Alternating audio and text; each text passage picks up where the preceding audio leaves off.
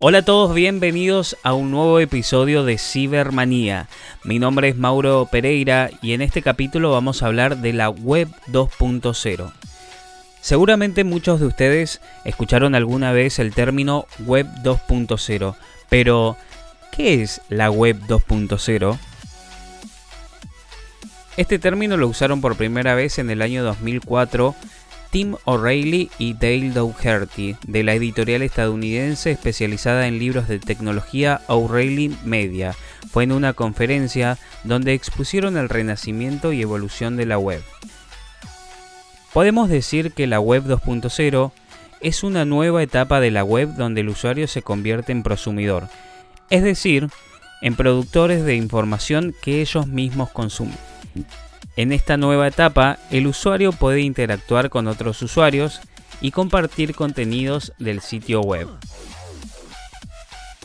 La web 2.0 deja atrás el sistema bidireccional de la web 1.0 que se caracterizaba porque el contenido e información de una página o sitio es producido por una persona, el editor o webmaster.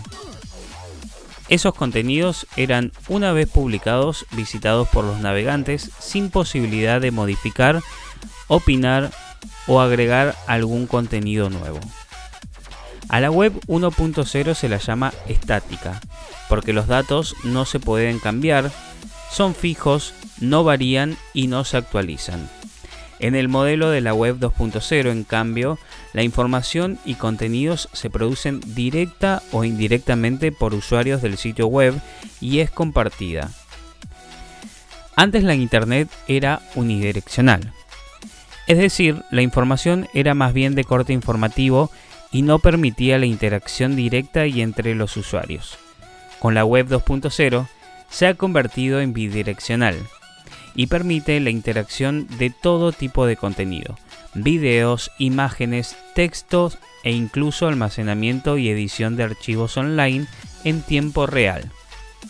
La Web 2.0 puso a disposición de millones de personas herramientas y plataformas de fácil uso para la publicación de información en la red.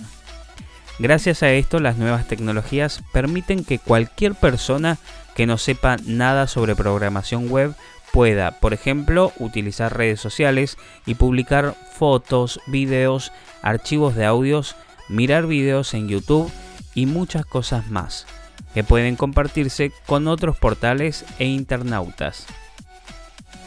La web 2.0 además redujo los costos de difusión de la información, ya que se puede a través de ciertas páginas tener gratuitamente una emisoria de radio propia, un diario, revista y hasta un canal de videos.